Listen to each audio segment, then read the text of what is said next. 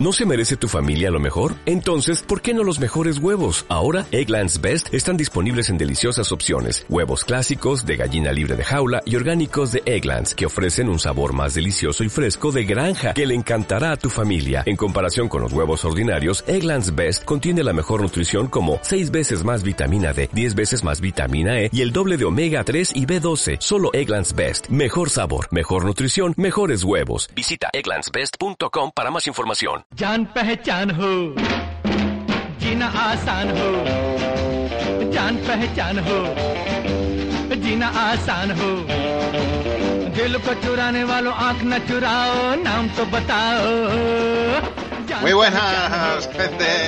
¿Qué pasa? ¿Cómo estáis? ¿Eh? ¿Cómo estáis? Mm, Nosotros cómo estamos, Carlos Sacomeli. ¿Estamos bien o no? Es que, mm, ¿sabes? Que he empezado como, como muy enérgico como siempre, pero de repente digo, ¿esto va a llegar a algún lado? ¿Se va a oír? ¿Va a salir este programa? ¿Ves? Se oyen cosas, se oye mal. Estamos teniendo technical difficulties, pero estamos aquí. Perdona, te dejo hablar, Carlos. Te he preguntado y luego no te dejo de responder. Eh, No, está, pero se oye un crepitar de fondo, pero, pero no muy harto, ¿no? Yo casi no lo oigo. Yo es verdad que a veces oigo como un fu que viene y se va. Esto lo que hace es simplemente añadir una capa más a un estado de tensión constante con el que vamos a intentar hacer este, este programa o lo que sea, charleta, sabiendo que eso, que no tenemos una conexión excelente, que no tenemos un audio excelente, parece ser. Eh, esto podría ser que a lo mejor pues no tengo bien conectado el micrófono, lo quería mirar ahora, pero hemos empezado el, el audio. Eh, no, está bien conectado. Está todo bien, pero está todo mal. Entonces lo que estaremos es muy tensos en una hora, hora y lo que dé, en la que hablaremos pues de lo de siempre, ¿no? De cine, de videojuegos, de series, mm, creo que hay algún libro por ahí. eh, y Algo hay, algo hay. Más o menos lo tendríamos. Eh, Gracias por aguantarnos, los que estáis en directo, ya, bueno, ya lo sabéis, los que estáis en directo estáis aquí hoy miércoles 6 de la tarde. Si hay problemas de sonido, eh, luego subiremos todo en YouTube con una copia, esperamos que mejor, eh, y esa será la misma con la que usaremos el audio, así que si estáis escuchando esto o viéndolo en diferido, en teoría deberíais escucharlo todo bien. Claro, Pero- y, si no, y si no lo escucháis bien, ¿qué más da? Ya sabéis, este es nuestro rollo, lo gonzo, lo, lo, lo, ¿eh? lo que importa es la- el contenido, no la forma. ¿Eh? El contenido, ¿vale? Cosas con contenido, por favor. forma sin contenido, no. Bueno, sí, a lo mejor también. Pero, pero no, no, ya, ya sabéis, aquí traemos, traemos la buena mandanga cada semana y esto es lo que vamos a traer hoy. ¿Qué más da si se oye un poquito mal? No. Quiero decir, ¿eh? Tú le dices a, le dices a Bob Dylan, Bob Dylan canta bien, canta con voz, voz armoniosa. No, ¿por qué? Porque lo que cuenta son las canciones. Sí, me estoy comparando con, con Bob Dylan, tío. Sí, te Eh, y si no, pues, sí, si no, pues hacemos como, como lo que dice JM Banjab, que está en el chat, que nos dice que es como los micrófonos an- antiguos. Correcto, este es nuestro rollo vintage. Esto es lo nuestro. Eh, mm, Banjab está en el chat. ¿Podríais estar también vosotras y vosotros en el chat compartiendo espacio virtual con él en el eh, ciberverso este múltiple que tenemos? Eh, el casaverso, podríamos llamar. El casaverso. en la casa, la casa network. Eh, que engloba no solo la página casahorrores.com y eh, nuestro podcast semanal, sino un espectáculo audiovisual que celebramos eh, cual aquelarre cada miércoles a las 6 en Twitch. ¿Que estáis en Spotify? Bueno, que estáis en YouTube, bueno, que estáis en iBooks, bueno también. Pero venirse, venirse, que contra más seremos, más nos reiremos. ¿Qué estoy diciendo? He perdido el, eh, no hay nadie al volante ya, Carlos. Me ha encantado, tío. Me- Ha sido, ha sido una maravilla. Creo que hoy nos hemos puesto, los que estéis en Twitch habréis visto el pequeño Twitch que, que hemos invertido hoy las posiciones y te estás como medio convirtiendo en mí, tío. Ah, probablemente. ¿Pero Sí. qué es convertirme en? Pues que vendes, vendes bien las cosas, en plan, "Ah, que sepáis, Ah. venid, tal, estamos aquí, twitch.tv, lo que sea. Y yo en cambio estoy aquí como, todo se oye mal, no me funciona, nada. Ya, ya, yo, yo es que he decidido hacer una escapada hacia, hacia adelante. Digo, ¿qué, qué podemos hacer? ¿Quedarnos aquí todos, mm, ¿sabes? Como em- enmohecidos, como, como tristes porque nos, van mal, nos va mal el audio. Pues no, oye, pues vamos a sobreponernos y si se oye mal, se oye mal. ¿Qué cojones? Pues eh, lo, lo que decía yo, el encanto de lo vintage. Eso es. Eh, si no os mola lo vintage, pues bueno, por lo menos os molará. Las cosas que tenemos que no son nada vintage son novedades fresquitas. Cada semana os traemos novedades bastante fresquitas. Creo que esta semana volvemos otra vez. Y de hecho, creo que ya es la primera semana que no, no tiramos de cosas antiguas, ¿no? ¿O sí? Eh, ostras, no lo sé. A lo mejor alguna cosa queda en el tintero. eh, ya veremos, ya veremos. Pero la mayoría ya Sí. no, que ya es. Sí, yo, yo todo lo que traigo es carne fresca, ¿eh? Quiero decir que, cositas que incluso no se han estrenado, pero, pero que no van a tardar, no van a tardar en estrenarse. Eh, y, y, y eso, y eso, y a eso vamos. No sé si hay alguna noticia. Yo ya, yo esta semana han habido como, han habido como noticias, estas cosas de Twitter, este, como de gente, Twitter being Twitter, ¿sabes? Mm. Que no paso ya de entrar en eso. Pero si quieres entra tú, ¿eh? Como, como veas. O sea, adelante. No, no, justamente yo también estaba un poco cansado de, de toda esta mierda cavernícola. Eh, como noticias decir que los que estéis flipando ya con el tema de los Oscars, buena parte de la falta de contenido, mm, por mi parte al menos, es que estoy intentando recuperar todas las nominadas y tal, estas cosas insanas que nos hacemos. Eh, películas de esas que no sabíamos eh, se van a estrenar. Por ejemplo, All That Breathes, que es un uno de los documentales nominados, llega el Ujú. hostia, ahora no me acuerdo, 7 de febrero, si no recuerdo mal, a HBO Max. Eh, Así que bueno, apuntadla porque por lo que hemos leído es de los documentales tochos del año. Eh, no sé si será tan bueno como Fire of Love del año pasado, Ah. ni como Todo lo Bello y lo Doloroso, ¿se llama? Eh, All the Beauty Sí. and the Bloodshed, que la vi ayer Sí. y ya hablaremos de ella. Ah. Ya hablaremos de ella cuando toque. Yo la iba a ver también ayer, pero al final no. O sea, que Yo- lo podría haber hecho, sí. Ah, vaya, maldita sea. Vale, pero oficialmente no- en España se estrena en marzo, creo. Creo. Sí, principios de marzo, ¿no? Sí, Diría. podría ser, podría ser. Tiempo para, tiempo, a tiempo para llegar tarde a los Oscars. Como de costumbre. Bueno, al menos no es como eh, La chica silenciosa o Ellas hablan, no sé cuál de las dos, que se estrena como en julio. En plan, bueno, buena suerte.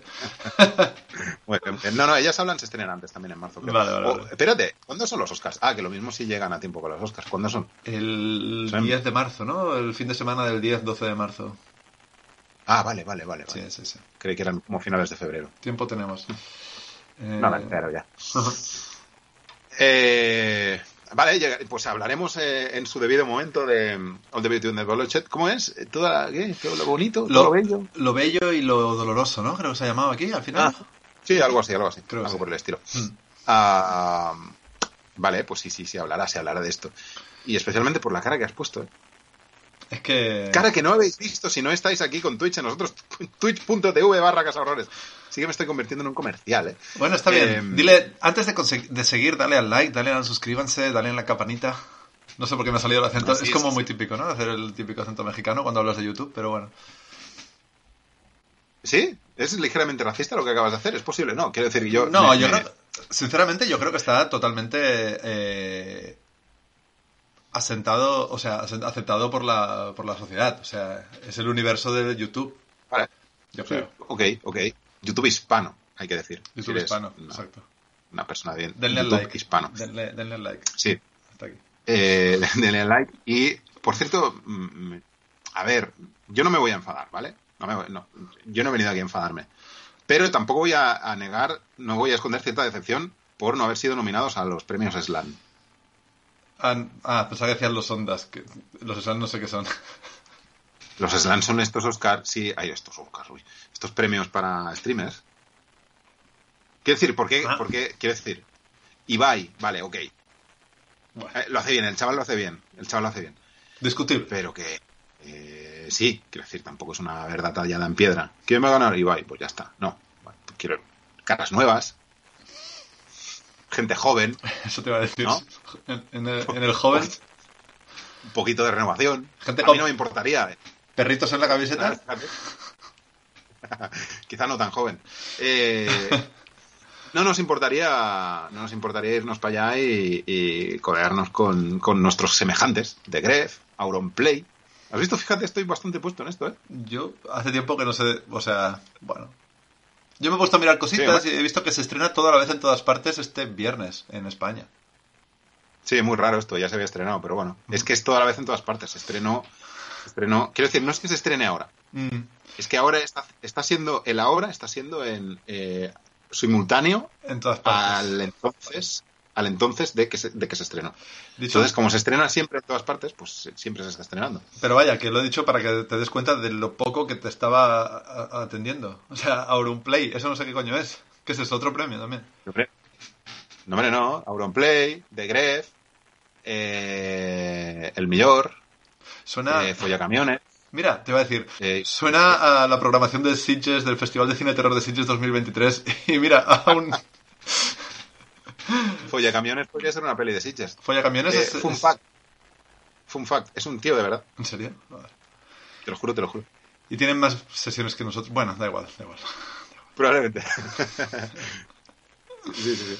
Bueno, no sé, no sé, tío. Carlos, tienes que ponerte las pilas si quieres estar eh, in, si quieres estar en la pomata, si quieres estar en la cresta de la ola. Voy a poner- Esto ya no se dice, ¿no? Voy a poner colorines todo el rato.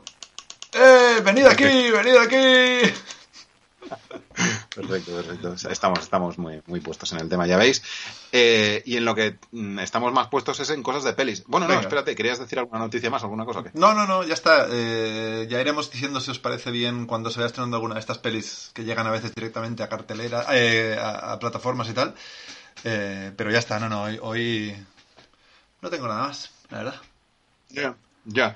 No, no, no. a Nosotros, nosotros, bueno, pues nada, lo, lo dejamos aquí y enlazo, enlazo lo que estaba diciendo antes de que a nosotros no nos van las cosas de, de chavales. que- vale, igual las cosas de chavales ya nos quedan un poco eh, tal. Y nos molan las, eh, los videojuegos, por ejemplo, los matamatas, Ah, los mira. pium piums, los, marcia- los marcianitos, ¿eh? Eso sí nos Eh, gusta. Sí, sí, sí. Eh, ¿Empezamos por aquí? Empecemos, empecemos, empecemos. Porque, tío, Carlos, eh, qué locura, qué locura está pasando, qué locura está sucediendo ahora mismo en el gamer verso, en el mundo del videojuego. Eh, el otro día, yo te explico la historia. Es que está petando todo por, está saltando todo por los aires. Eh, el creo que fue el miércoles cuando terminamos el programa. Fue el mismo miércoles, yo creo que sí. Hubo una. Planteo la historia como si fuera una cosa como la historia antigua. ¿no? Hubo en aquellas épocas una un Bethesda, en Xbox Showcase. Es, es decir, presentaron un videojuego. ¿vale? Vale. Hicieron una especie de Auronplay.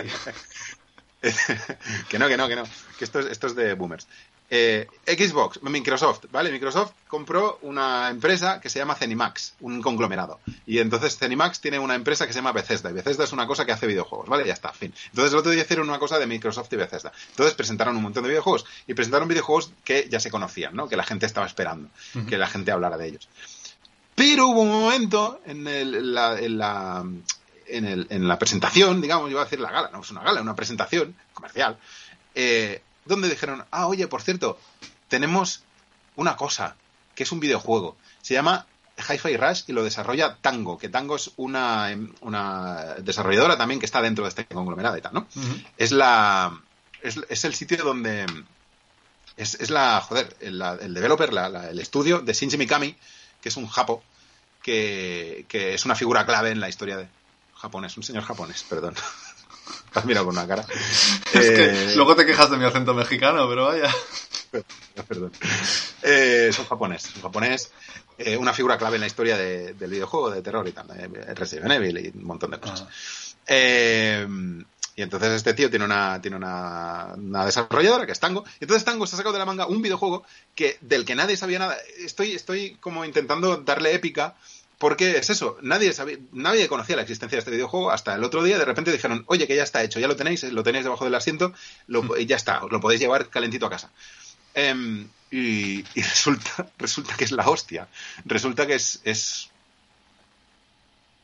es que estamos en enero y hablar de Goti, pues sí, claro, ¿no? Otra vez, ya es como, vale, flashbacks de Vietnam, estamos otra vez con lo mismo, oh, en enero ya estáis hablando de Goti, qué pesados. Bueno, vale, no, no vamos a hablar de Goti en enero, pero, pero es la hostia, es la polla el juego. Es un, eh, es un juego de ritmo de hostias, ¿vale? Si los que estáis aquí ya lo, ya lo podéis estar viendo. Es, un, es lo que se llama un hack and slash. Un hack and slash es un juego de, de, de combatir a- eh, cuerpo a cuerpo, ¿vale? Hay algunos ataques que son a distancia, pero básicamente es el cuerpo a cuerpo. Y, y la gracia de los hack and slash es que te dan puntos en función de lo bien que hagas el combate, de lo bien que claves los golpes y de lo eh, de lo bien que esquives, de los pocos, de las pocas hostias que te den, de lo rápido que acabes el combate, de lo bonito que lo hagas y de los combos que hagas, ¿no? Cuando haces un montón de combos de pim pam pam, patada, puño, go- golpe, no sé qué, pues te van dando más puntos. Al final de cada combate te dicen, pam, has conseguido una, una B, una A, que es mejor que una B, o, una S, que es lo mejor de todo, ¿no? Te dan como una puntuación. Entonces, este lo que incorpora además es el ritmo. Y es un juego rítmico. Entonces, tienes que dar las hostias siguiendo la música. Mm. Eh, en una jugada que ya vimos el año pasado, en un juego que se llamaba Metal Hellsinger, pero que era de tiros, era como un Doom en primera persona. Este no, este es de hostias. Entonces, lo guapo es que todo el juego es rítmico. Todo el juego. O sea, todo el rato oyes una música de fondo y el, y el protagonista, ya de entrada, corriendo, sigue, el, sigue. O sea, tú te pones a correr y sigue el ritmo de la música. Además, está con la mano como haciendo así con el. todo el rato. Si ves el vídeo, el tío está que no para. Sí, es sí. que tiene un robotinchi ahí arriba que va también dando el ritmito.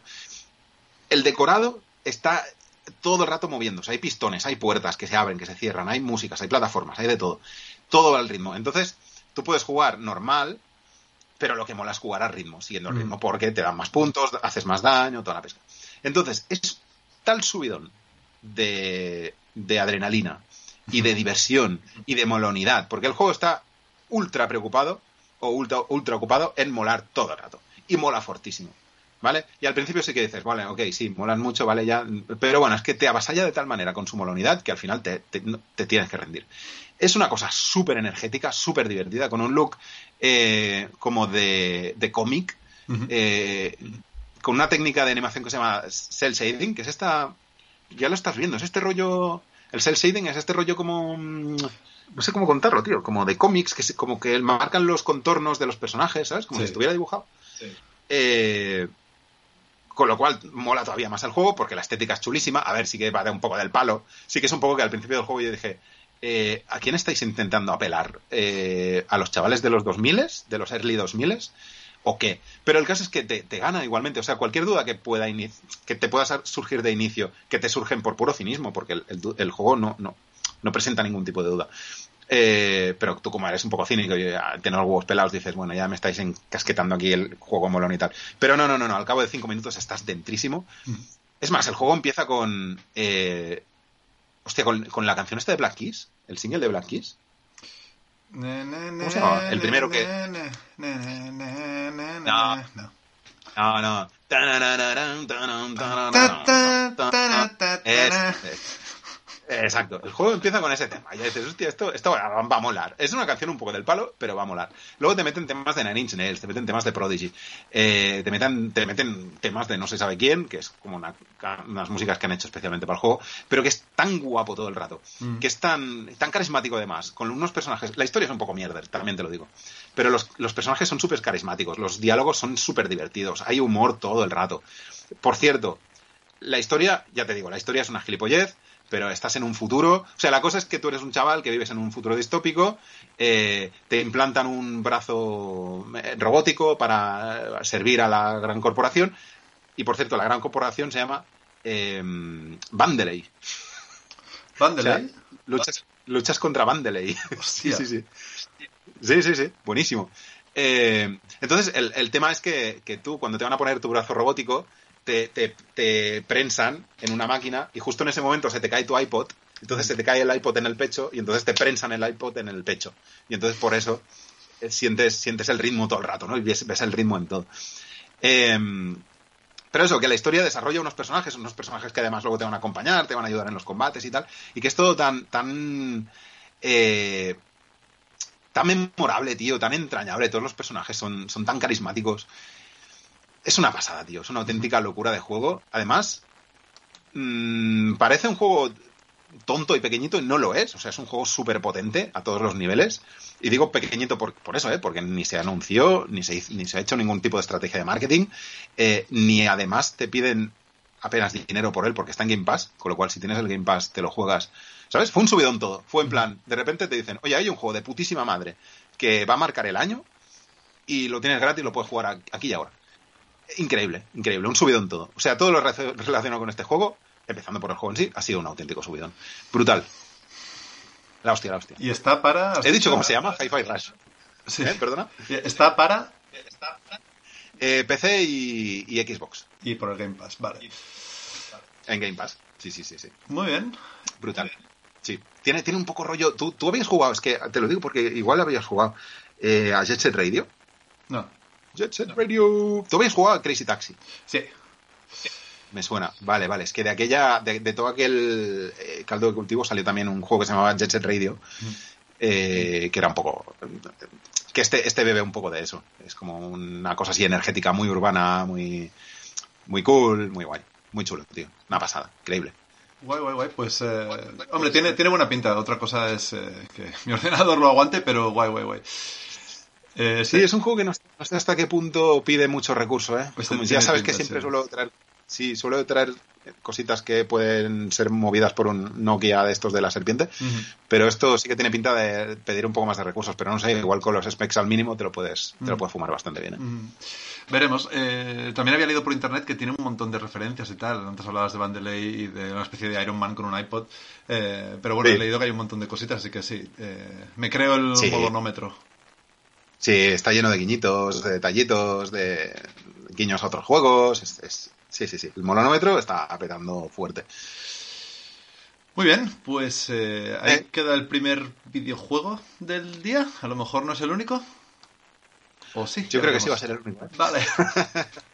Bueno, a lo mejor al final digo otro, como Mm. más asequible, digamos, más eh, friendly para todos los públicos y todos los equipos, pero es que me he olvidado ya un poco, es muy bueno. Ah, muy bien. bueno, pero, pero no, no es que me haya olvidado, no, no, me he olvidado, pero estoy ya fuera de ese mood, porque ahora estoy con el mood Hi-Fi Rush, tío, es que lo ha arrollado, lo ha atropellado todo, lo ha atropellado todo. Yo no sé si me voy a poder recobrar de esto. Eh. Además que nosotros nunca hablamos de cosas de las que ya no nos acordamos. Eh, no, no, no, no, no, no, no, para nada, no, en absoluto. ¿Verdad? Sí. sí, sí, sí, sí. sí, sí. Em, los, que, los que estéis en vivo veréis que he puesto el póster de una peli eh, Sí, sí. Bueno, en este silencio incómodo yo, yo he estado como abriendo cajones de mi, de mi, de mi córtex cerebral y ya lo he encontrado, lo he encontrado. Vale, vale, vale. Eh, Es que buscaba por la A de Almas y estaba por la P de peliculón. Ah, bien, bien, bien. Em, sí, no sé por qué me ha dado por saltar aquí de golpe. Espero que no te haya sentado mal. Em, Ah, muy bien. Pero ya que hablamos de subidones, esta semana se estrena una de las películas que probablemente al final del año acabe estando entre, lo- entre las partes altas de las tablas eh, y está nominada a todos los Oscars del mundo, que es, bueno, no todas, pero Almas en Pena de Inisherin. Em, y tú la has visto, ¿no? Sí, claro, claro, la has visto. La has visto hace mil años. Sí, sí. Eh, esa nueva peli de eh, Martin McDonagh, ya lo diré, que era el tío que había hecho Escondidos en Brujas, que había hecho Siete eh, Psicópatas, que había hecho tres, eh, ¿cómo era? Los tres eh, anuncios a las afueras.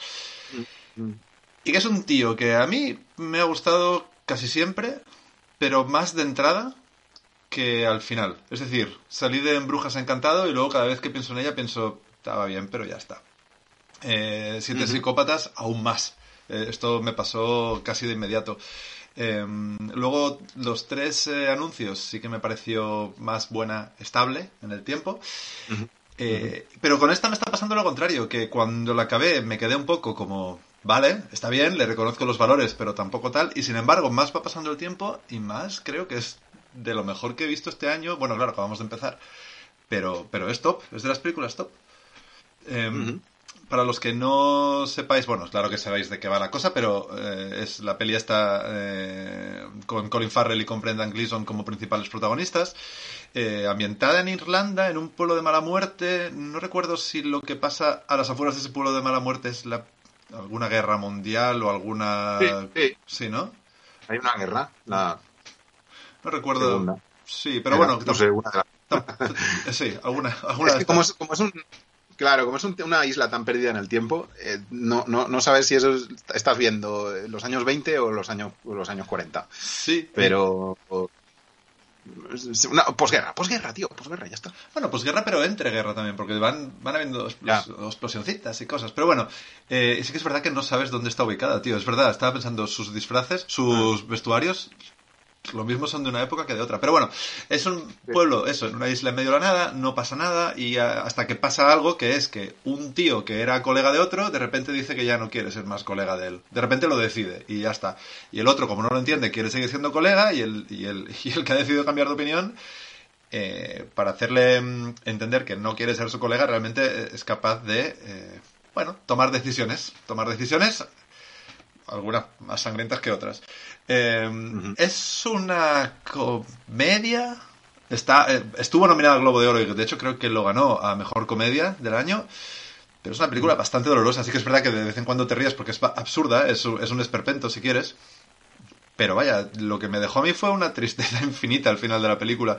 Em, y sobre todo es eso, es una película que crece poquito a poquito. No pasa mucho nada. De hecho, al principio, como los primeros 15 minutos, estás más sorprendido haciénute. O sea, te ríes porque piensas. ¿Realmente va de esto la peli? ¿Realmente lo único que me va a contar esta peli es que es un tío que se ha enfadado con otro tío? y, ¿no? Y, no pasa que también estás incluso diciendo, bueno, ¿hasta dónde va, dónde va a pegar el giro? Llegará un punto en el que... Y más pasa el tiempo y dices, no, claro, no parece que vaya. Sí, yo, yo mi viaje emocional con esta peli es que empezó y dije, bueno, vale, bien, eh, tiene buena pinta. Sé, sé que esta peli tuvo un reconocimiento crítico brutal cuando la estrenaron y sé que va a estar en todos los premios, así que eh, ya veremos en qué momento se convierte en algo como premiable, ¿no? Con la típica peli. Entonces yo estuve ya toda la peli así, empecé diciendo, está bien, pero bueno, en cualquier momento esto se tuerce. Y, y entonces iban pasando cosas que me iban llevando hacia allí, hacia, ah, vale, vale, ahora es cuando se tuerce. cuando se convierte en, en, Cuando se convierte en lo que pone el póster un drama pausado, meticuloso y profundo.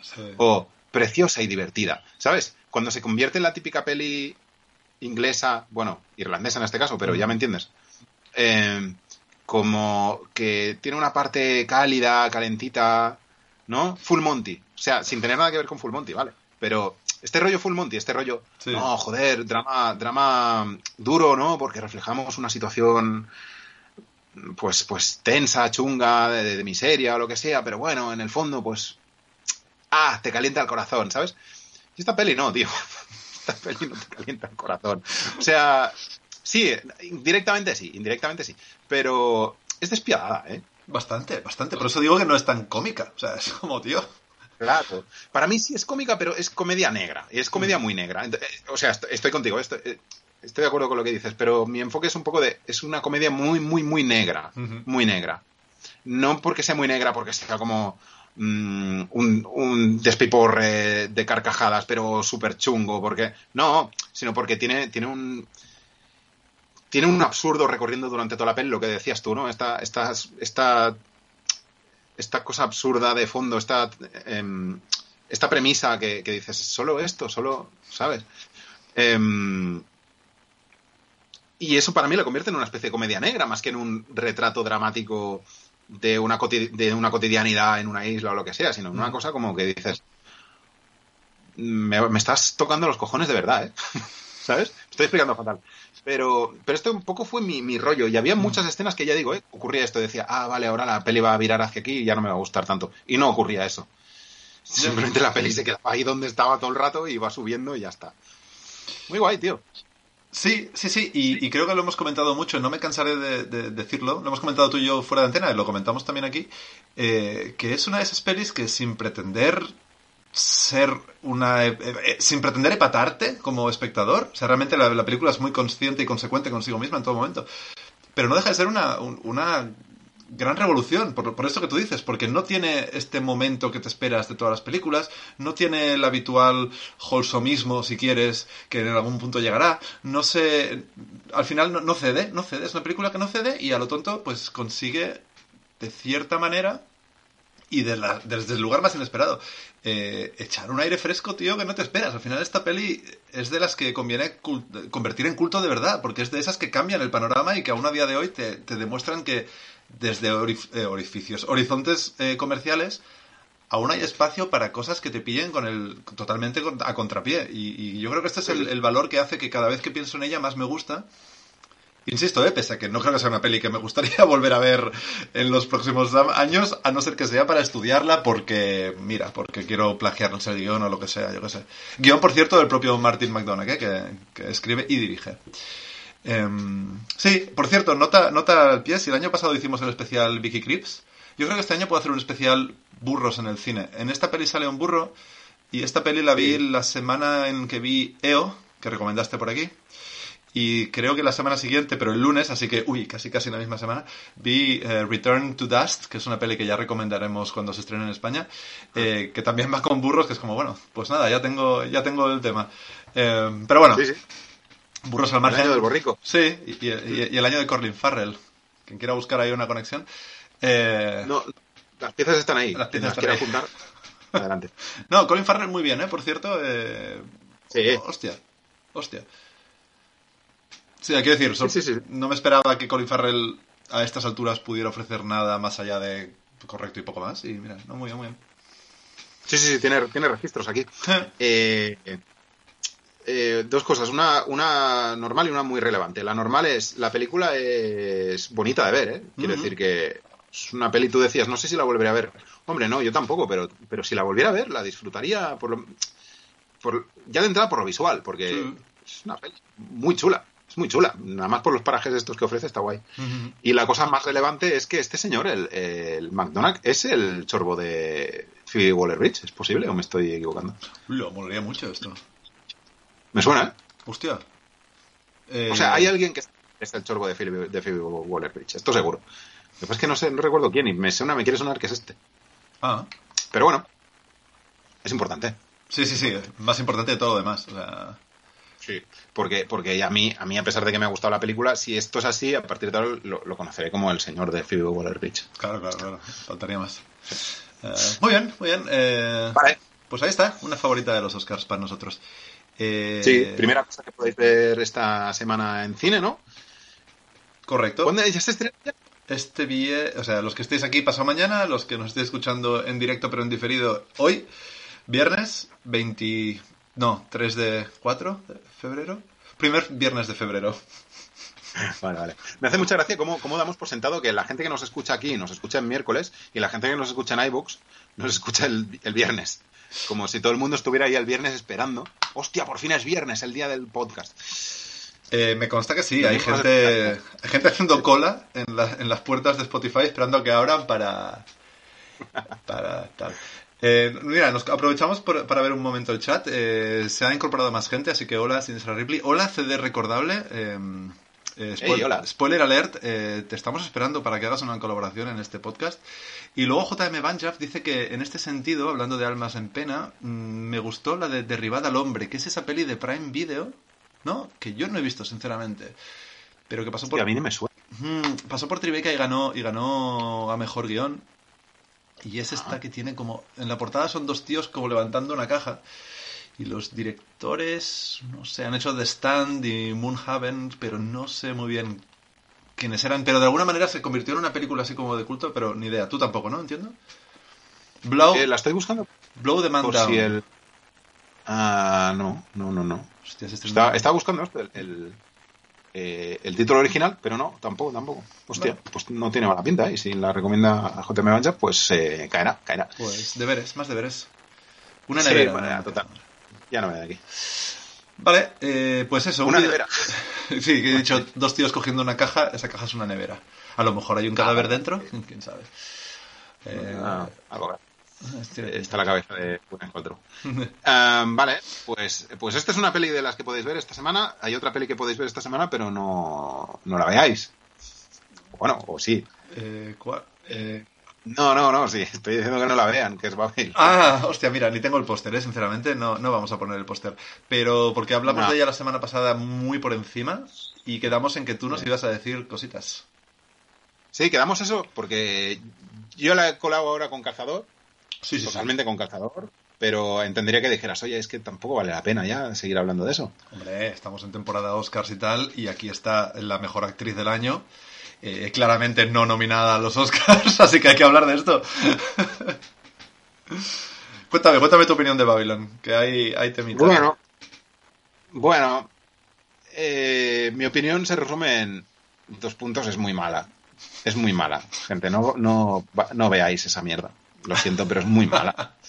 Eh, es una película absolutamente excesiva eh, y, y grotesca. Es una película totalmente grotesca, pero yo a tope eh, con lo excesivo y con lo grotesco. Quiero decir, no, no me parece una cosa excluyente para, para, para el buen cine. Pero es que no. Pero es que debajo de todo eso. No es que no haya nada, porque podría entender que no hubiera nada. ¿Vale? Podría entender que alguien hiciera un ejercicio de, de, fe- de feísmo. Es más, hay, hay ejercicios de feísmo que me gustan mucho. Es que no hay eso, es que hay cinismo puro, tío. Es una peli absolutamente cínica. Es una película que no aporta nada en ningún sentido. Su, su aparato audiovisual. Hostia, me sabe mal por si hay alguien que le haya gustado. Bueno, pues mira, suerte. Mira, en, en el chat nos So- están diciendo que sí. Ah, vale, vale, vale. Eh, es que el, el aparato este que arma no tiene ningún tipo de valor cinematográfico, o sea, no, no dice nada. Chazelle, el director, no cuenta nada con su cámara, no tiene un discurso de ningún tipo más que eh, apelar a lo feísta y lo grotesco, que insisto, eh, que, que, que me parecen valores estéticos de algún modo, antiestéticos si quieres. Pero es que es que parece que parece que el tío tiene recursos cinematográficos, pero no tiene ninguno. Bueno, sí uno, el de pasar de la- ya sabes cuál, el de pasar de un plano general con grúa al, al, al- al plano detalle de la trompeta. Mm. Nos lo mete por el gaznate cinco veces. Y luego lo hace pero al revés, saliendo de la trompeta hacia el general. Eh, solo hay cinismo, solo hay una visión absolutamente mm, no sé, tío, chunga y descarnada de todo, cuando en realidad es todo mentira. Mm. Porque, quiero decir, el tío ha dicho, en algún lado lo he leído, ha dicho, Babylon es una carta de odio, es una carta de amor al cine, pero de odio a Hollywood. ¿Qué es ese Hollywood, querido Damián, que te da de comer? Sí. Quiero decir, ¿qué cara se te puso cuando no ganaste el Oscar por La La Land? Cuando te dijeron que habías ganado y de repente te, te lo quitaron. ¿Qué cara se te puso? A lo mejor es que no eres, a lo mejor es que no eres tan anti Hollywood como tú te crees. A lo Mm. mejor es que es que lo único que estás haciendo es justificar una película in- inmoral, no, no quiero decir inmoral. Una película eh, cínica. Estás, creo que estás justificando eso. Una película absolutamente cínica que no va a ningún lado Mm. eh, es caótica sin, sin ninguna otra voluntad que querer abrumar. Y entonces yo ya tengo, ya peino canas. Entonces a mí se me abruma con dificultad. ¿Sabes? Mm. Eh, y entonces, si por lo menos lo intentaras y me dieras una- un par de subtramas interesantes y un par de personajes bien desarrollados, pero si lo que me das es una un trío de personajes, es que diría cuarteto, pero es que hay uno que está que, que no es nada, ¿vale? Que es el trompetista. El trompetista no es nada. Está ahí apareciendo a lo largo de la película sin ofrecer absolutamente nada. Hmm. Nada. Pero no nada a nivel narrativo, no. Nada a nivel temático, nada. Eh, y luego, eh, y luego el, el diseño del resto de personajes es patético. O sea, lo de Margot Robbie como, como otra vez objeto de deseo sexual de suyo propio del Damien Chazelle. Es lamentable, tío. Es un personaje que no va a ningún lado, que no tiene nada no, más que clichés, que además plagia, intenta plagiar al personaje que hacía en, la, en Once Upon a Time in Hollywood. Tiene incluso el mismo plano Sí, sí, sí. de ella mirando el, mirándose a sí misma. Quiero decir, es una película que intenta como aparentar un montón de cosas sin, sin aportar absolutamente nada. Mm. Y luego hay una escena final, que es aquella que tú dijiste que te emocionó mucho. Sí. Y, y- y me sabe mal entrar al trapo con ella, porque, porque además no eres el único a la que le habrá emocionado. Supongo que, que a todo el mundo le habrá emocionado. Pero mm, no vamos a decir cuál es la escena final, pero es una- un montaje. Mi reflexión es tan simple como es un montaje que intenta ser de Godard, eh, de Histoire du Cinéma, que era una cosa que hizo Godard. Godard hizo una especie de serie para la televisión que se llamaba Histoire du Cinéma, que intentaba ser un poco eso. Sí. Incluso mete el nombre de Godard. O sea, explícitamente y, y mete como unos intertítulos godardianos y esto ah, como, como una especie de montaje emocional, no sé qué, no, es que no sé ni de y luego juega con, con los colores y tal, también como hace en las últimas pelis de Godard, que directamente partía la pantalla Sí. por la mitad y todo esto, sí, sí. Exacto, esto es lo que intenta. Pero ¿sabes lo que le sale? Le sale el puto montaje de la gala de los Oscars de cada año. ¿Sabes? De antes del pre-show. Eso es, eso es lo que hace. Hostia, me la acabas de tumbar del todo. Claro, tío, es posible que este año en la gala de los Oscars veamos eso mismo. Sí, sí, sí. sí. Lo mismo. Hostia. Ah, bueno, claro, lo, que- lo que no, luego no nos meterán el plano de un señor que está llorando. Claro, no, eso no. Pero Ah, me la es acabas... eso, tío. Ya está. O sea, ahora mismo... Ya... Lo siento, lo siento, lo siento. No, Además, no, me sabe muy mal, ¿eh? Porque sé que te gustó y, y No. que te gustó ese momento. Ah, eso, te, Pero- te iba a decir. Yo, yo te pregunté la semana pasada, te pedí la semana pasada que me ayudaras con esto porque no sabía si me había gustado o no. Porque había tenido ese momento que, en que sí que me había emocionado. Pero para llegar a ese momento final, y aún habiéndome gustado más que a ti las primeras dos horas en cuanto a que, bueno, siempre, siempre entretiene ver los, los trapetes así de líos de faldas por aquí y por allá. Bueno, pues mira, vas pasando. Aún con todo esto, la última hora la encuentro fallida, se mire por donde se mire. No hay por dónde coger la última hora de esta peli. Y, y, no, solo, y no solo por introducir personajes y tramas nuevas, cuando ya llevas dos horas de peli. Pero tramas, o sea, no, no, no, no Sí, sí, tramas, sí. tramas. O sea, eh, personajes nuevos en- entran a la hora dos y cuarto y desarrollan todos sus tres actos. Ahí, toma, toma, toma, toma. Sino porque concluye las otras fatalmente mal. O sea, todo lo que te está enseñando ya lo has visto, pero piensas, bueno, en algún momento cambiará. La La Land ya lo habíamos visto, pero el final que tiene La La Land es lo que al final hace que dices, bueno, pero la peli tiene sentido. Eh, está bien, joder, es inteligente el final, no concede tanto. Aquí es que no hay, no hay nada. O sea, de repente la peli, cuando de repente tienen que acabar y enlazarlo todo, lo enlaza de la manera más previsible, burda. Los finales de todos los personajes, finales, entiéndase, final de los arcos, son los de siempre. Sí, sí. O sea, no hay nada realmente. Y después de todo eso, entonces me pones la escena esta que a mí de repente me emociona, no sé por qué, me tocó una fibra y por eso te pedí ayuda. Pero vaya, eh, estoy muy de acuerdo contigo sin ser tan hater. Eh, quiero decir, por eso, porque me lo pasé bien un poco, pero, pero estoy de acuerdo. Ya. O sea, sí, sí. Ya. Yo es que para mí hay un momento, no sé si lo, lo hablamos ya, pero entre tú y yo quiero decir, Mm. hay un momento que para mí es clave, que es el momento de, de que el elefante se tira un pedo en tu cara y te, te echa mierda encima, Mm. que es el minuto uno de la película. Mm. ¿Vale? O sea, en el minuto uno, bueno, el minuto, bueno, uno, Sí. uno en proporción a lo que es la peli, es decir, el minuto 25, ¿vale? Eh, eh, hay un elefante que se caga encima. Y se, y se te caga en la puta cara. Y se queda la cámara manchada de mierda. Yo cuando vi eso, dije, vale, tío, estás. Vale, vale, vale. Veo tu mano. Veo tu mano. Veo Mm. lo que estás queriendo hacer. Eh, pon tu dinero donde está tu boca. A partir de ahora. O sea, a ver qué vas a hacer con esto. Mm. Y como no hace nada más que seguir siendo un cínico de mierda, pues Mm. me resulta, esa escena me resulta clave para entender todo lo demás. Sí. Creo que, creo que sí que hace algo, ¿eh? De todos modos. Porque al final, al final concluye con otra escena igualmente excesiva, igualmente desagradable y tal. Sí. Sí. Pero ya está, esto es todo, porque todo lo demás luego no, no, no va a ningún lado. O sea, es como simplemente excusas para Sí, po- sí. conectar dos puntos de inicio y final y, y súper excesivos y totalmente innecesarios. Ya, pero lo que estoy diciendo es que cuando empieza eso, eh, te empieza diciendo, eh, que soy Pasolini, ¿eh? Y Ya, entonces, ya. dices- y entonces ahí yo lo dije, dije, vale, pues venga, sé Pasolini. Y no lo es. No, no. Solo es un tipo con un juguete muy caro y que no sabe usarlo.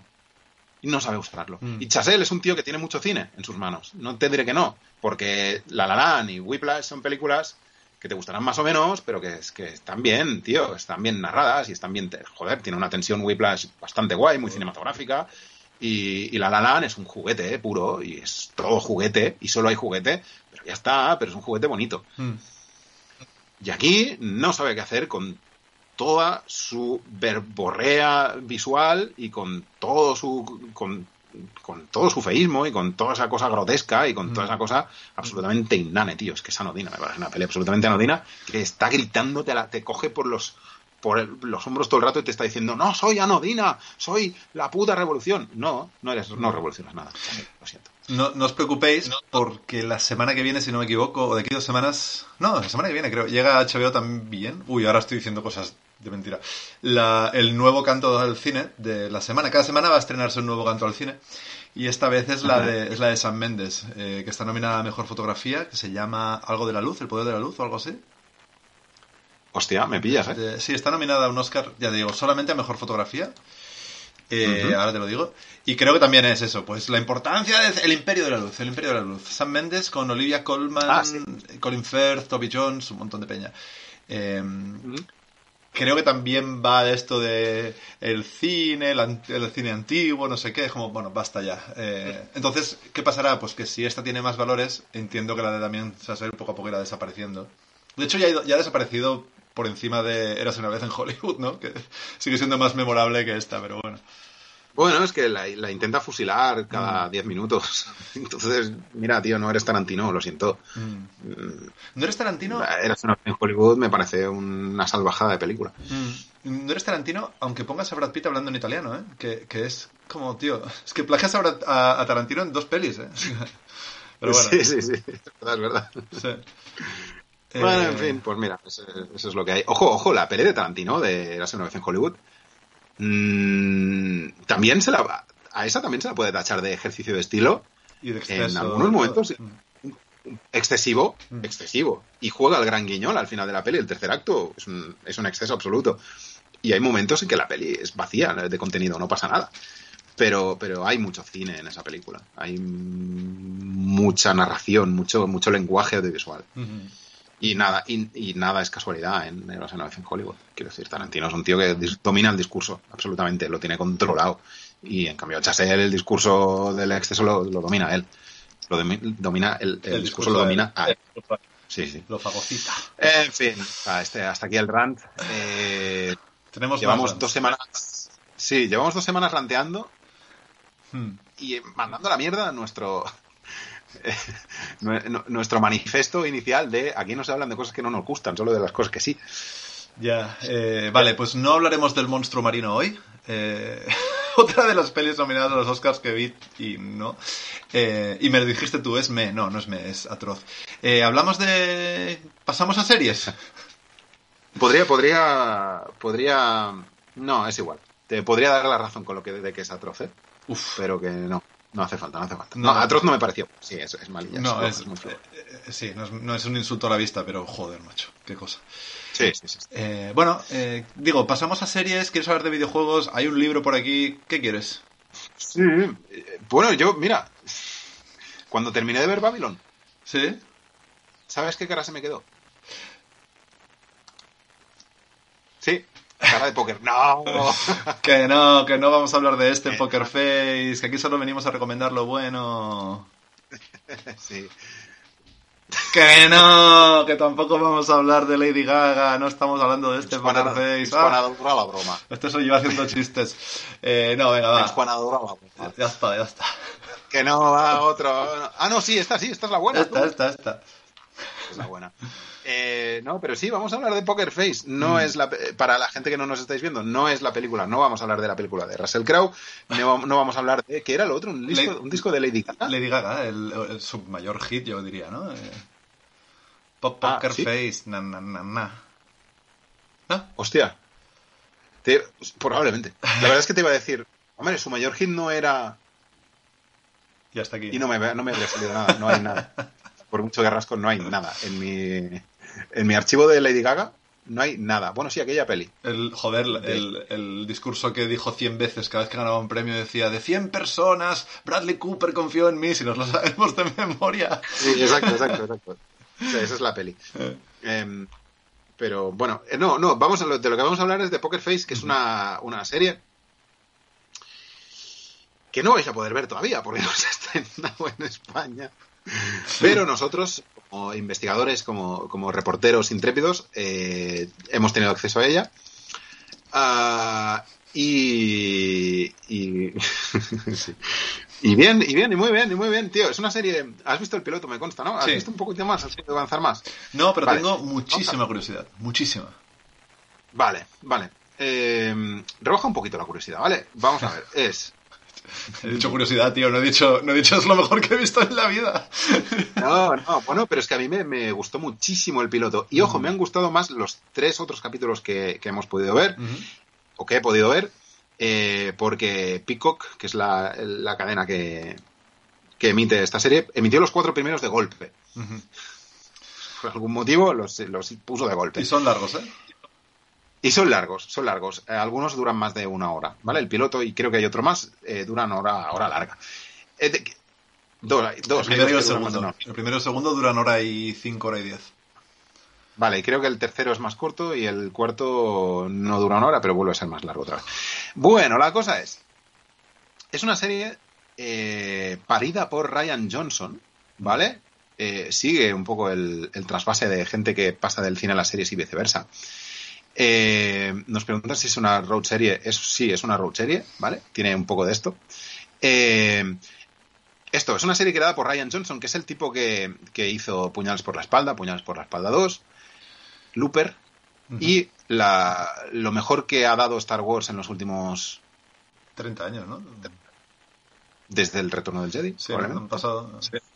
No, más, más, 40 años. sí, sí. 40 años. Lo mejor que se ha hecho, que ha, dado el universo Star Wars en 40 años, eh, que es el episodio 8, eh, lo, lo- dirigió él. Eh, con lo cual es un tío que, bueno, sabe lo que se hace, tiene su personalidad, tiene sus movidas. Es un tío que a mí mm, ninguna de sus películas, salvo el episodio 8, me ha encantado. A todas les veo peros. Pero todas me seducen de alguna manera. ¿Sabes? Mm, Todas me gustan. Sí. Con sus imperfecciones me parecen películas imperfectas, pero me gustan. Y es lo que ocurre un poco con esta Poker Face. ¿De qué va la cosa? La cosa es, la protagonista Natasha Lyon, que, que es esta chica que, que estuvo en... fue la protagonista de Muñeca Rusa. Muñeca Rusa, ¿no? Sí. Eh, Doll, sí. Ah, de cuya, cuya segunda temporada vimos el, el año pasado. Ah, que además antes yo la conocía ya de, de Orange is the New Black. Es una tipa que, que está empezando pues, a, a ganarse algunos protagonistas y, y- y ahora se ha metido en esta con, con Ryan Johnson y interpreta a una, a una chica que tiene una especie de poder sobrenatural, que no lo es en realidad. Es como una especie de, de- de detector de mentiras humano. Quiero decir, no tiene un componente sobrenatural la serie, no trabaja sobre eso. Pero es una tía que sabe siempre perfectamente quién miente y quién dice la verdad. Simplemente, ¿vale? Y es, un, es como un rasgo que tiene. No, no le da mucho bombo, no es un rollo que hayan flashbacks, o sea, flashes, ¿no? Como, "Ah, o sea, entiendo, está mintiendo. No, simplemente es una cosa que, que aparece en la serie, es así, ya está. Es una chica que sabe cuando alguien miente y cuando no, ya está. Es su don y su maldición al mismo tiempo. Entonces, en el piloto, eh, el piloto empieza en el casino donde ella trabaja. Es una tipa como un poco de la América profunda que pues sobrevive como puede. Y en el piloto, pues... Eh... A ver, Dilo tú, a ver. dilo tú. Eh, Se mete en un Sí. follón de Judán. Vale. Bueno, no, no es, no es de Judánic, pero... No es de Judánic, ¿vale? Pero hay un follón criminal. Sí. De- dejémoslo en que sí, que, que ella tiene la vida más tranquila y austera. eh, Sí. Hasta que eh, algo ocurre, ella descubre más de lo necesario de esto que ha ocurrido, lo suficiente como para no poder seguir haciendo que no ha pasado nada, por así decirlo. Se ve obligada a huir y el resto de la serie, pues es ella huyendo. por lo menos los, los primeros cuatro capítulos, ¿vale? Entonces, allá donde huye, se encuentra un caso, ¿vale? Que le cae casi por, casualidad, simplemente pasa, ella pasa por ahí y entonces se ve envuelta en un caso que tiene que ver con, eh, es un caso criminal y tiene que ver con sus capacidades eh, o usa sus capacidades cognitivas o precognitivas, no sé cómo llamarle, para, para resolver el entuerto. Entonces, ya de entrada esto choca, porque es una serie de, aunque hay una trama horizontal, digamos, ¿no? De la, la huida de ella y cómo, cómo la persiguen, es, una, es, un, es un, un procedimental, es una serie de, de, de cada capítulo es autoconclusivo un poco. O sea, aquí la trama está central, cada capítulo llega y resuelve el caso y se pira, ¿no? Eh, entonces, esto es su, de momento su mayor defecto. Pero, no sé, quiero pensar que hay algo más y que va a ser su mayor virtud. Lo que quiero decir es que los capítulos son extrañamente eh, em, esquemáticos. Hmm. Van todos igual. Y todos se resuelven un poco igual. ¿Sabes? Y Mm. todos, no sé, de momento los cuatro capítulos son iguales, tío. En distintos sitios, Mm. pero muy parecidos. Siguen el mismo esquema narrativo. ¿Ibas a decir algo? No, iba a decir que quizá por este motivo es por el que se han estrenado los cuatro de golpe, en plan, luego quizá la serie cambie, o lo mismo no. Es posible, es posible que lo hayan hecho así por esto, ¿eh? Mm. Eh, No, no me extrañaría nada. Porque realmente es como. Sí, es como, como una variación en cuatro tiempos distintos. Una variación de lo mismo, ¿sabes? Obviamente no ocurre lo mismo. Hay personajes distintos, el- la, la cosa va distinta. Pero el, el esquema narrativo, incluso a nivel de juego temporal, porque la serie siempre hace un juego temporal, que es que te plantea los primeros 20 o 25 minutos de algo que no tiene nada que ver con ella. Entonces ella entra en escena, pero entra en escena antes de lo que has visto. Hmm. ¿Vale? Un poco antes. Hmm. No, no me estoy explicando muy bien, ¿no? Pero en el flash. tiempo es como... Sí, es como si, si, la- si se fuera hacia atrás en el tiempo, entonces entra ella y se inmiscuye en la historia. ¿Vale? Y los cuatro capítulos van así, van un poco así. Con lo que juegan un poco con el tema de que tú también estás un poco despistado y dices, hostia, ¿cu- cu- ¿cuándo está pasando qué, no? Eh, Pero esto... Ah, vale, ah, ok, ocurre antes. Mm. Vale, hay un poquito este juego, pero claro, lo repite cuatro veces. Entonces, al final, yo digo, me planteo que no puede ser casual esto, que de algún modo van a empezar a retorcer el, el- ¿no? A, a rizar el rizo con este tema del juego temporal o que o de que siempre haya tantas repeticiones. Entonces, dentro de incluso dentro del propio capítulo hay mucha repetición. Un elemento que aparece al principio, luego es clave más adelante y luego le dan la vuelta al final. Entonces, ¿qué salva la serie de la mediocridad y de la repetición? Pues que es una serie extraordinariamente bien hecha.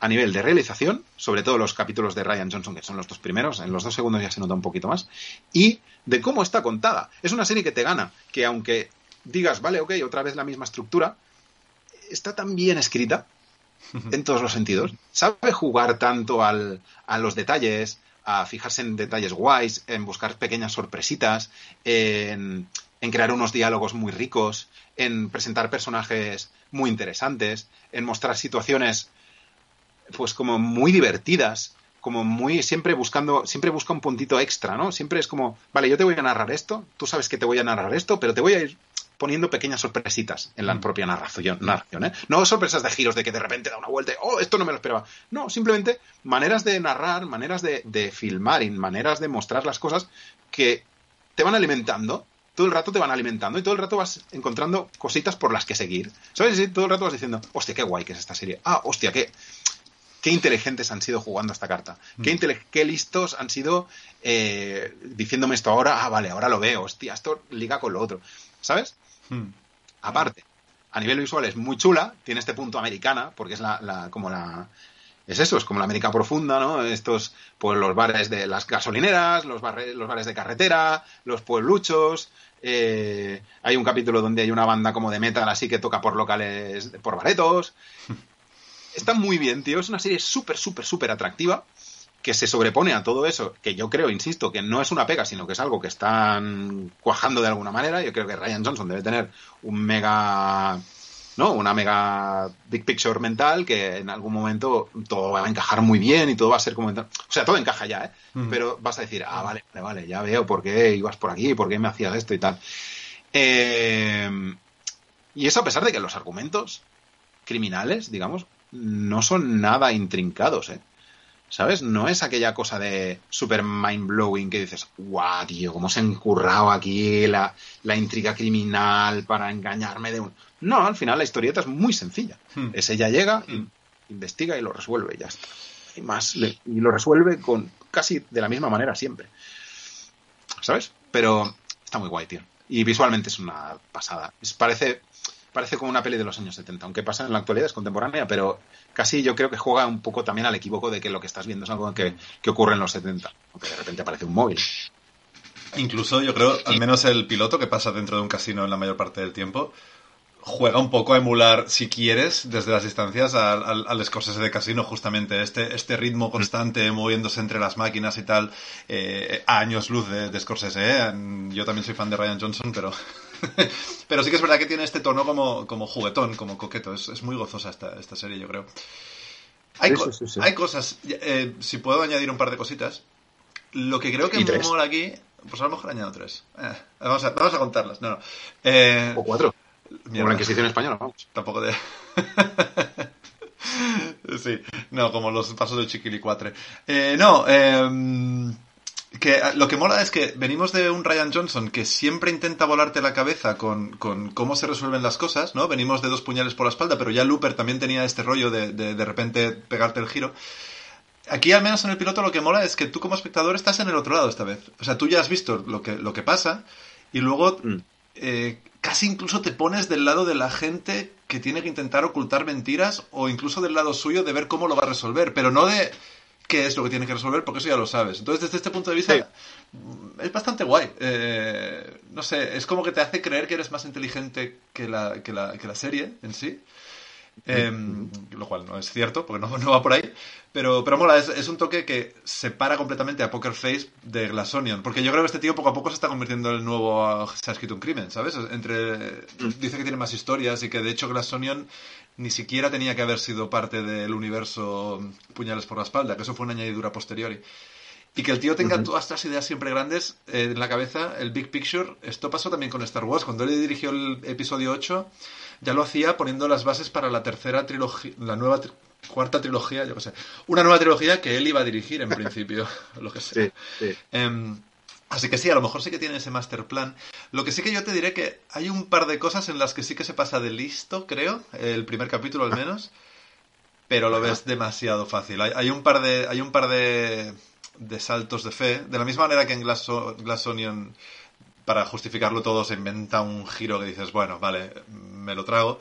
pero en Poker Face se le ven demasiado un poco las, las ataduras. Hay, hay un, un, punto que resuelve el caso, un par de puntos que resuelven el caso, que incluyen unos, unas lagunas de guion brutales. Y entonces, esto es lo que a mí me, me, sacaba momentáneamente, en plan, vale, vas mucho de listo, me mola lo que estás jugando, pero no vas tanto de listo porque, porque para esto tienes que ser aún más listo de lo que estás demostrando. Pero bueno, eh, yeah. minucias, minucias, yo creo. No, no, pero estoy de acuerdo, ¿eh? estoy totalmente de acuerdo. Lo que pasa es que yo no, yo no, a mí no me parece que vaya tan de listo, ¿eh? Me parece que el tío dice, oye, aquí tenéis mi juguete, jugad con él si queréis. ¿Sabes? Mm. Es una serie cero pretenciosa, siendo tan cinematográfica, buscando siempre unos planos tan cuidados y siempre mm. este rollo como de, no, no, es que queremos dignificar la tele. Vale, partiendo de esta base, creo que es una serie poco pretenciosa y es divertida, mm. es muy divertida. Es una serie que se basa muchísimo en el carisma de su protagonista uh -huh. y que y que yo personalmente pues casi se lo perdono todo esto y le perdono que no tenga un guion un ar, no el guion sí un argumento muy sofisticado mm. el guion es sofisticado el argumento no eh, pero bueno irás viendo ¿eh? que, que el, los otros los otros tres capítulos también van un poco por aquí ¿eh? este este punto que has dicho tú y una cosa que también muy evidente respecto a esto que has dicho tú es el hecho de que tiene el don este la chica el don de detectar mentiras pero es un poco inconsistente ¿Sabes? Quiero decir, es, es, el, es la de. Es la de Superman necesita una kriptonita porque si no se acabarían las historias en el minuto uno. Bueno, pues si, si esta chica usara su potencial de manera consistente, pues no habría serie. ¿Sabes? Entonces hay muchos. Hay momentos en que tienes que hacer un salto de fe y pensar, bueno, vale, ok, la chica se supone que detecta todas las mentiras, pero en este momento, pues mira, no la ha detectado porque patatas. ¿sabes? Exacto. Esto, Exacto. esto pasa ya en el primero, aparte de un par de, sí. de, de, escenas que son, yo creo que cagadas, pero bueno, no las desvelaremos para no estropear nada. Pero sí, a veces es como, tú como espectador quieres ver, a ver, ¿cómo mentiría yo a esta chica para que no me pillara, ¿no? Eh. ¿Cuál es la cosa? Hay veces que no, que simplemente no las pilla. Como, bueno, sí. tía, coño. Pero bueno. Y esta no, esta no es la regla, ¿no? Que has marcado al principio eh, de, sí de la serie, ¿no? La regla es, vale, esta chica es una puta crack de, de, la, de la, detección de mentiras. Uh -huh. Bueno, sí, sí, sí, patina un poquito. Pero que es muy guay, Pero a mí, bueno. A mí me ha enganchado muchísimo, sí, tío. Sí, me, sí. me, he visto los cuatro capítulos en dos días. Me, me ha enganchado un montón. A pesar de sus pesares y de sus fallos y de sus cosas, está guay. Luego, aparte, por cierto, tiene. Bueno, tiene cameos, ¿no? Tiene. Eh, buena. No sé, tiene actores. Sí, está Adrien Brody en el primero, está Chloe Sevigny. Sí. Está, no sé, no recuerdo qué más, pero hay gente así guay. Y una banda sonora chula también, por cierto. Una selección de canciones muy guay. O sea que para mí es un seriote de momento. Sí, sí, sí, es, es muy, muy, chula. Es muy chula y además eso, tío, saber entretener a estas alturas está muy bien. Sí. A ver si aguanta los seis capítulos que le, que le quedan, que le queda mucho por demostrar todavía. Uh -huh. Um, volveremos. Sí, avisaremos cuando... Di, di. Creo que vamos a decir lo mismo. Sí iba a decir que avisaremos cuando la estrenen y cuando termine podemos volver a hablar de ella, lo que sea, ya, ya, ya llegará el momento. Por ahí va, por ahí va. Vale, eh, empezamos a ir justos de tiempo. Eh, ¿Quieres sacar al menos un tema más? No, di tú algo. ¿Tienes algún tema tú o qué? Bueno, no, tengo dos o tres pelis que llevamos eh, semanas acumulándolas. Creo que las diré al final, en ya. plan, ve de esto y esto y ya está. Uh, vale, pues, pues tírame. Sí, sí, lo que pasa es que yo también hablaré rápido porque sí que, sí que es un poco tarde ya. Mm. Pero dejad que os recomendemos un libro que, que, es este Un lugar para Mungo. Un libro para mí esperadísimo, uno de los libros que, esperaba más de, los últimos meses. Eh, llevaba ya meses publicado en, eh, en lengua inglesa y, ha pasado ya por todas las lenguas y, ahora se estrena, por fin lo han editado en, en España hace nada, menos de una semana creo que salió, de la mano de Random House, que es eh, Un lugar para Mungo. ¿Y por qué esperaba yo tanto este libro? Porque es el segundo de Douglas Stewart, que es un, es un payo, es un escritor eh, escocés de Glasgow, que, que dio un súper pelotazo con Historia de Shaggy Bane, que es un libro del que no sé si llegamos a hablar aquí. Es posible que llegamos a hablar sí. aquí, que llegáramos a hablar aquí. Yo creo que sí, yo creo que creo sí. Que sí. Eh.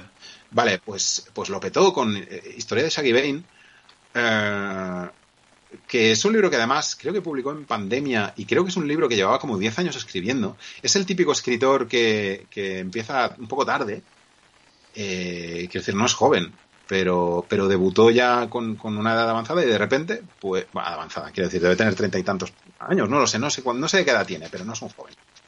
Eh, bueno, sí que es joven, ¿no? Ya, ya me entiendes. Eh, entonces tardó 10 años en escribir el primero y luego ha tardado como uno en escribir el segundo. Pero, pero es muy bueno, tío. Es muy bueno y, y quiero pensar que es, que es una especie de late bloomer de estos que de repente, ¿sabes? Empieza a... Es como cuando Malik de repente lleva no sé cuántos años sin hacer una peli y de repente hizo un montón de golpe, que vale, a lo mejor no todas fueron buenas, pero de repente... Esperemos que sea mejor que el último Malik. Igual no es el mejor ejemplo, igual no es el mejor ejemplo.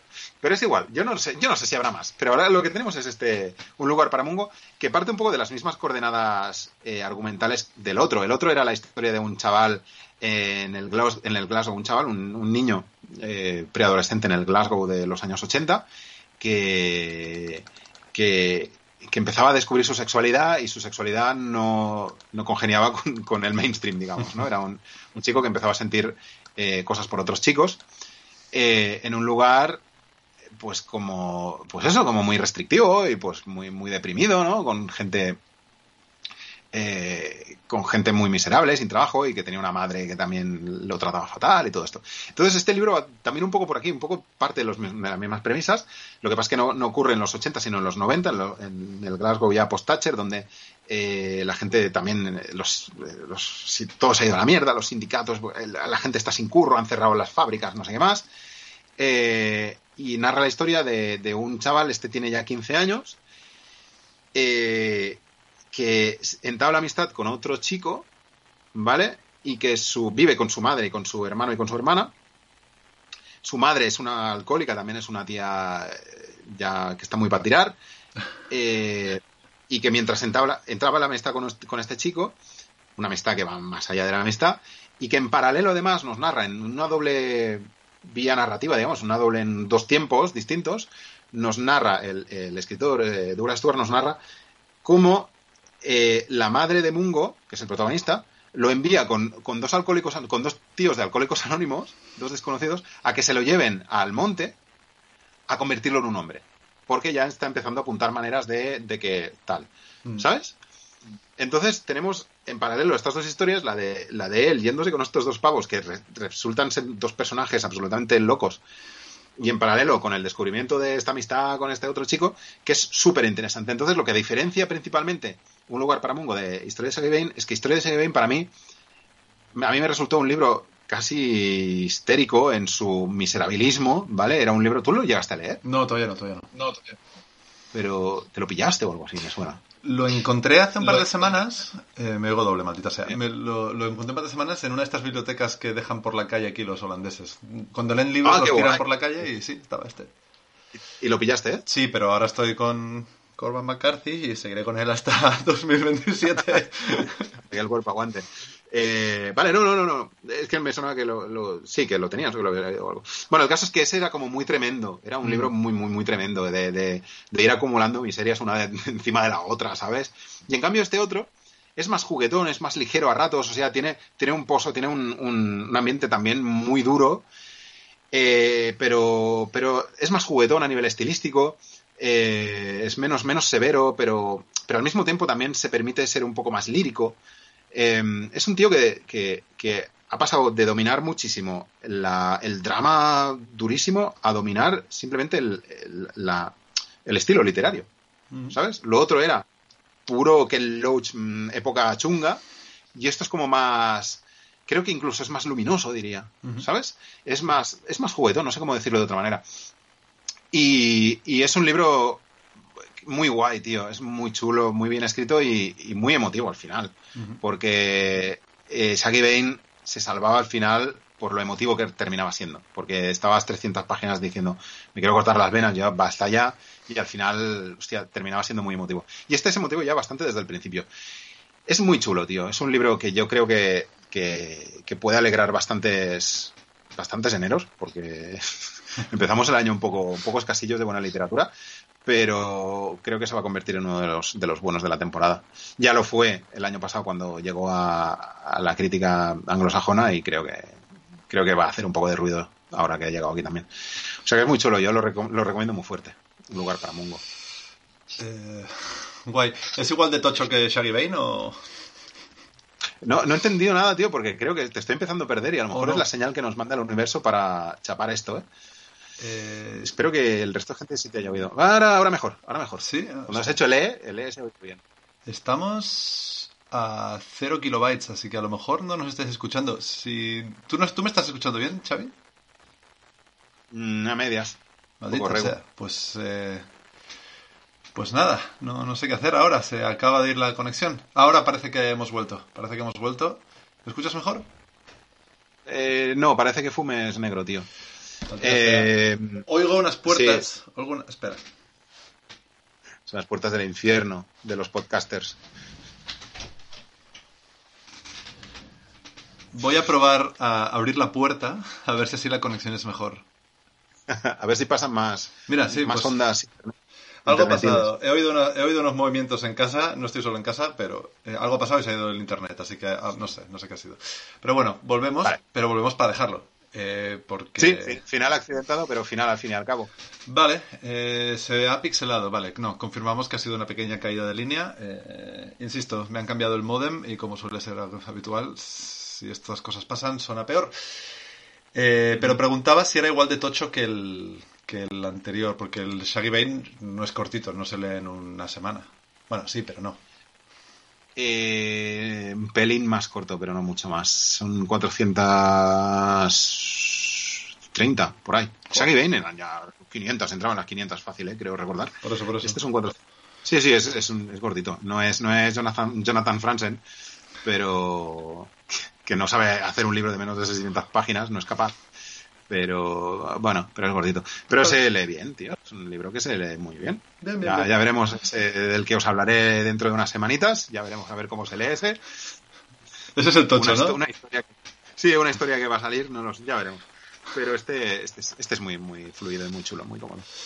Guay. Y con esto lo dejamos, creo, ¿no? Sí, vale, perfecto. Pues nada, muchísimas gracias a todos los que habéis estado aquí. Pedimos disculpas por el, ya digo, por, por los problemas técnicos. Eh, tendré que inventarme algo en casa. Em, pero bueno, de alguna manera hemos sobrevivido una semana más, penúltima de esta temporada, al menos en vivo. Uh, Sí, atención, eh, eh, internautas, atención a navegantes. El miércoles que viene horario normal, pero el miércoles siguiente yo estoy volando a Perú, así que adiós. Eh, pararemos durante tres semanas, ya veremos si nos da tiempo de grabar algún especial o no. Pero la semana que viene, eh, horario normal, rematamos y hablamos de un par de cositas que se puedan ir estrenando en, en tema series, en tema películas, ya lo sabéis. Seguiremos leyendo libros, leyendo algún cómic o jugando algún videojuego. Em, si CD Recordable se anima, pues incluso le invitamos para que nos hable de algún videojuego al que haya podido jugar él recientemente. Ahí, ahí, ahí tiro el guante. Ahí por tiro el favor, guante. por favor. Sería un, sería un gustazo y un placer. Y nada, hasta entonces, Xavi Roldán, muchas gracias. A ti, Carlos Giacomele, por favor. Hoy ha sido, ha sido divertido. Me gusta cuando tienes estos rants sobre películas que a mí me gustan. En fin, no pasa nada. No, no, no, no sé de qué run me hablas. no, ese, ese rant del que usted me habla. Eh, mira, se nos pone rojo esto, así que mm, tiempo para dejarlo. Vale, Eh, un placer, vale, perfecto. Pues lo dejamos ahí. Eh, muchas gracias, nos vemos la semana que viene. Adiós. Chao.